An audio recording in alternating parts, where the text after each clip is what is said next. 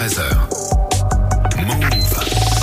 Check info avec toi Marion, salut. Salut Sandra. On se rapproche là doucement de l'élection présidentielle. Le premier tour c'est dans 26 jours et Ouais. aujourd'hui, toi Marion, tu nous parles de la voiture de Philippe Poutou. Ben oui, parce qu'on a pu lire euh, sur les réseaux que sur les 12 candidats à la présidentielle, c'est lui, euh, le candidat très à gauche et anticapitaliste, qui possède la voiture la plus chère. Alors évidemment, ça choque, mais en fait, c'est quand même un petit peu plus subtil que ça. Alors d'abord, ça sort d'où cette info? Eh ben, la semaine dernière, la Haute Autorité pour la Transparence de la Vie Publique a publié la liste du patrimoine de chaque candidat, hein, tout ce que chacun euh, déclare euh, posséder.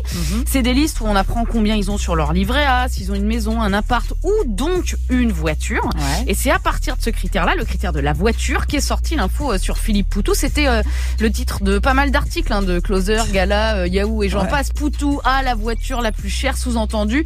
Le candidat qui lutte contre les super profits des plus riches a en fait un train de vie de riche. Bon, et du coup, c'est vrai ou pas cette histoire de voiture la plus chère? Alors, c'est vrai, le problème c'est que ça veut rien dire. Euh, je m'explique. Oui. Philippe Poutou a une Peugeot 308 Allure qu'il a achetée en 2020. Euh, D'après l'Argus, j'ai vérifié, elle vaut 22 500 euros, donc c'est la plus chère. Mais il y a deux raisons à ça. Euh, D'abord, les autres candidats, ils ont déclaré que des vieilles voitures. Ah, d'accord. une C4 de 2007 pour Valérie Pécresse, une C3 de 2006 pour Nathalie Arthaud, une Smart de 2001 euh, pour Fabien Roussel, donc une voiture qui a quand même 21 ans et qui vaut effectivement pas grand-chose. Et puis deuxième raison, euh, bah il y a beaucoup de candidats qui n'ont tout simplement pas euh, déclaré de voiture. Ah. Éric Zemmour, Marine Le Pen, Emmanuel Macron, Jean-Luc Mélenchon, Anne Hidalgo, pas de voiture. C'est un peu bizarre, non? Bah ça veut pas dire qu'ils se déplacent tous à pied, euh, Ouais. évidemment. Ça veut juste dire qu'ils ont un chauffeur Ouais, Voilà. ou que la voiture est au nom de leur conjoint. Euh, bref. Pas de voiture personnelle. Par contre, tous ces candidats déclarent beaucoup d'autres choses que Philippe Poutou n'a pas. De l'immobilier, j'imagine. Oui, euh, des maisons, des résidences secondaires, des appartements, hein, sauf Emmanuel Macron, puisque tous ces biens euh, immobiliers sont au nom de Brigitte Macron.